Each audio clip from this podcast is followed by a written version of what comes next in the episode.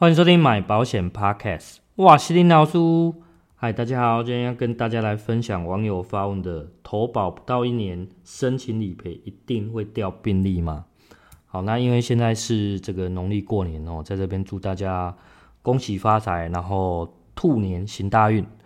那在开始之前，我要先插一个题外话，因为在过年前啊，哦，在一月十九号，我还记得那一天中午，或者出现在我们公司的楼下，那我好像有听到人家跟我 say hello，但是我就听到 hello 之后，诶，我怎么找不到人？然后我又看向柜台那边，他们戴口罩，我又不认得这样子哦。我想说，可能是有听众朋友，或者是有其他朋友，哦，就是。站得比较远，然后确实有跟我打招呼，想要跟我打招呼，但是我没有找到你，我就说我不知道你在哪里，哦，所以跟跟这位朋友讲一下，sorry 这样子哦，如果你有听到我的 podcast 这样子，哦，跟你讲一下抱歉。好，那进入主题啊，哦，就是会聊这一集，是因为呃有网友在网络上发文，就是在问这个想要寻求关于理赔的，那当然一定有非常多的业务员。想要主动去帮忙，不管你今天是带着是纯帮忙也好，还是说你要希望谈新 case 也好，哦，就是每个人目的不一样。那当然，这位版主可能讲话方面比较没有那么客气，哦。那我大概过了一两天之后，他发完一两天之后，我才私讯他了。那他也可能会觉得说，嗯，多数的业务员遇到的理赔状况都是比较单纯的，那他的身边的。这个案子是比较棘手的哦，所以讲话会比较稍微，呃，会会让人家比较听不下去啊，大概是这样讲。好，那不管态度如何，那我给他回复方式就是说啊，那小弟不才啦，我自己有做自己的 podcast，那我一般都是分享自己的亲身的理赔案例这样子，哦，做一个给大家一个分享。那我同样我也分享说我的 podcast 的影片分享给他。他当下一定是没有空听，但是呃，因为他是直接回我说，你这个遇到的都是小咖的哈，他他可能状况他觉得比较大咖，好，那不管怎样，后来也是有透过他的介绍，那跟他的朋友做一个通话，那通话内容因为毕竟人家保密到家，所以我不会在节目上跟大家分享的这么 detail，或者说我不会去提到这些细节，哦，那因为他讲话非常的急促，哦，非常的急促，就是。也是蛮对这件事情很很热切这样子，好，那最后我听完他的说法，就是说，其实他的状况，呃，不能讲那种，就是他朋友的状况，呃，类似的状况，其实也发生在我自己身上，哦，我自己遇到很类似的状况啦，哦，所以我告诉他，我自己是怎么处理，呃，这样的理赔事件，那我有部分也确实有理赔下来，这样子，哦，我是这样子跟他讲，哦，那当然。接接下来有做一些交流，然后交流，那当然他也问了很多问题哦，因为一开始可能呃，对我们业务员看得比较轻一点哦，我觉得这东西有点像像什么？之前我二十三集跟大家提到，呃，保险有分理论派跟实务派的，那多数的人可能是走理论派，但但是以实务来讲，实务可能会占八成啊，那理论的部分你可能解决掉两成。那这个东西可能他需要的是那种很很理论、很很法务的东西，哦，就是很像保险经纪人哦，有证照的那一种的。那当然我本身没有，所以我能提供他给他就是真的是实物派的，我个人经验哦。那对他来讲有没有用，我不晓得，但是我觉得我有尽力去帮助他的哦，大概是这样子。他 maybe 现在有听到啊，也也成为我们的听众这样子。好，好那不管细节如何，因为这边我不能够做一个分享。那我分享的就是说，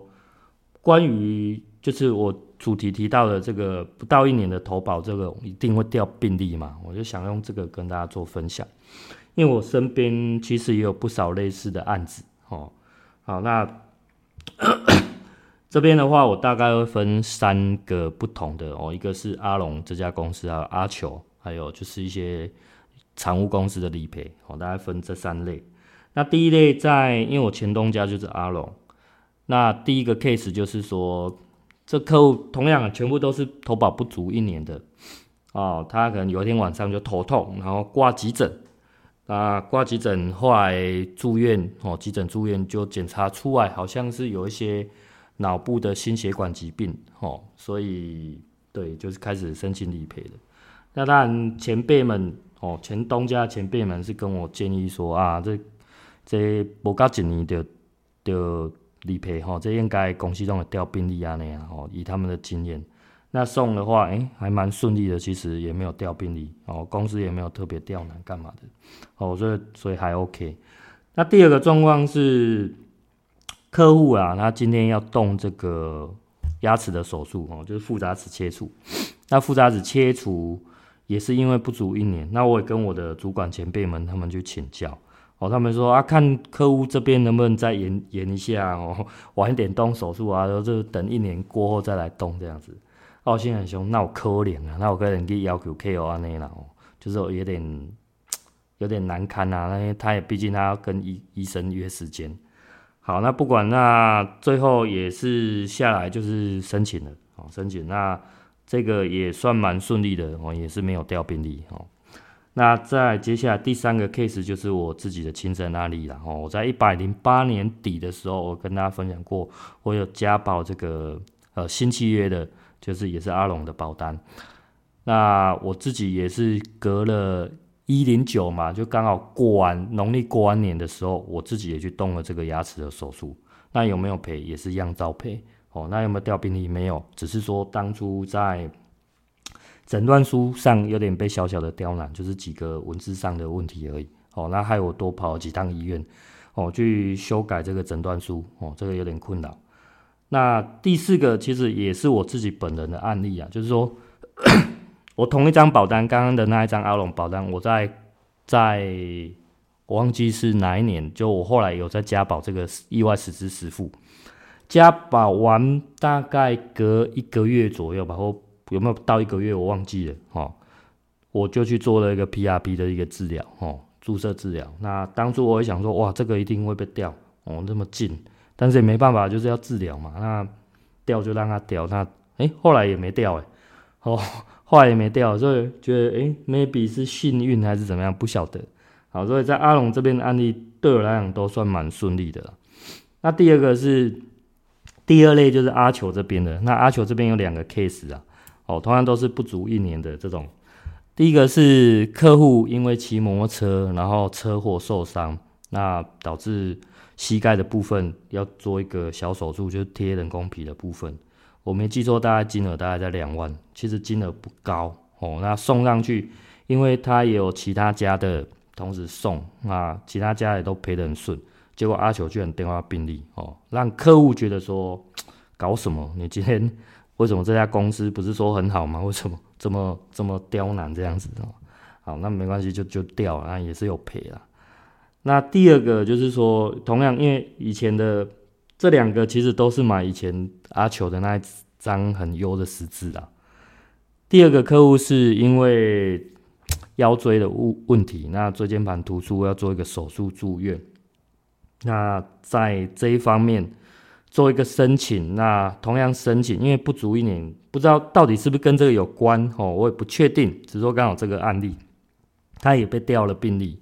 那客户就是很 很生气嘛，生气去去去客诉还是怎么样？好，那这个后来理赔又比较客气一点了，哦，好，没关系，反正就调，那最后也有顺利赔下来，哦，所以在阿球这边两个都是有调病例的，哦，自己的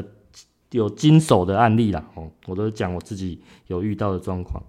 那再来第三类就是产物公司，因为产物公司就是我自己亲身的状况。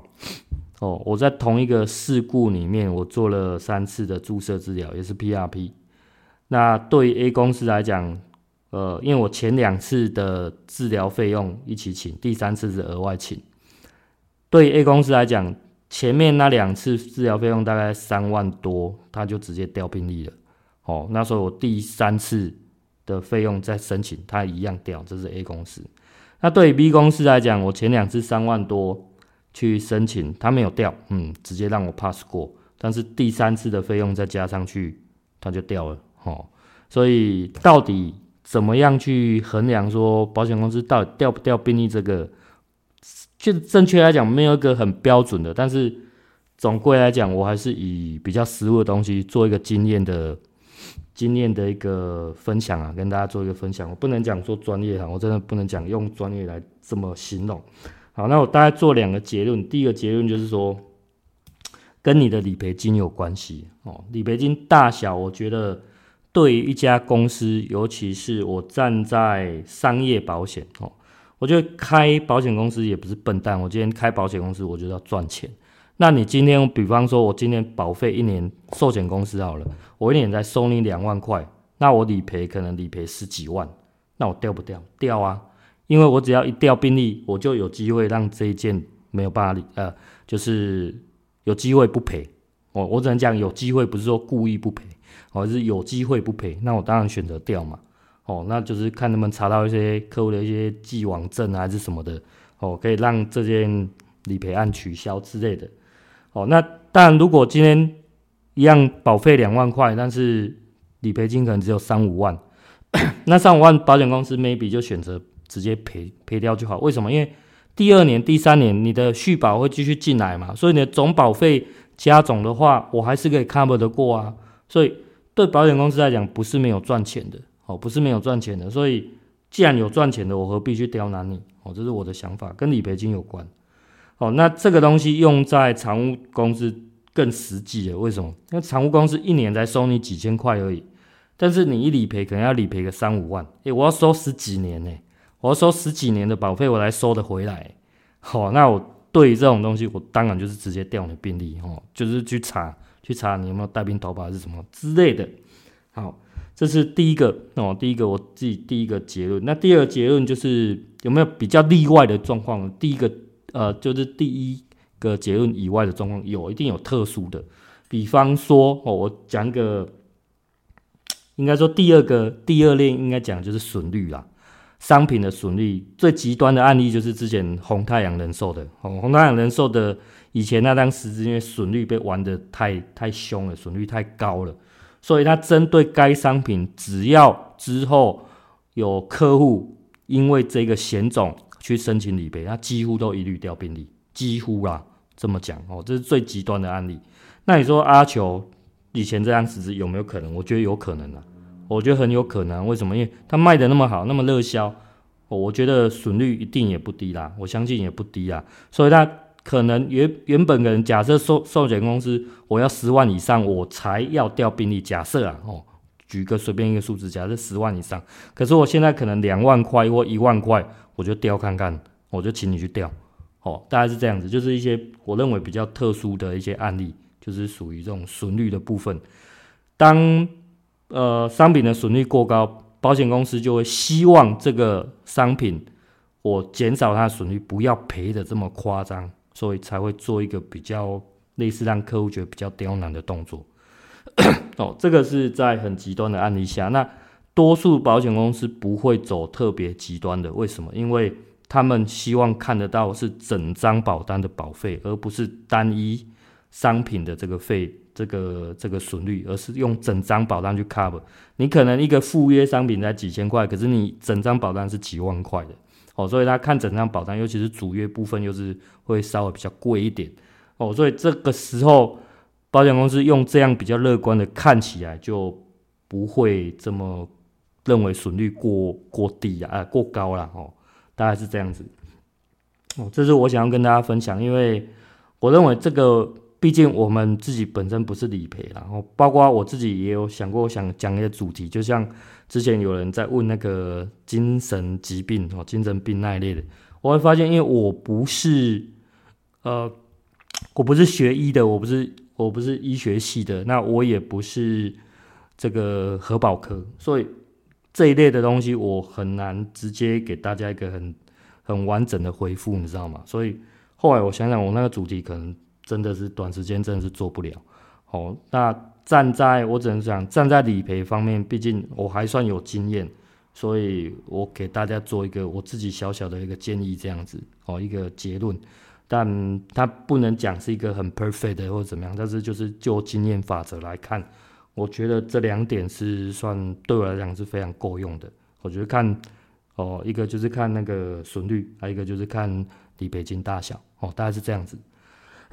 好，那今天就跟大家分享到这边的哦。如果喜欢我的 Podcast 的话，记得帮我按赞、订阅、分享，就这样了，大家再会啦，拜拜。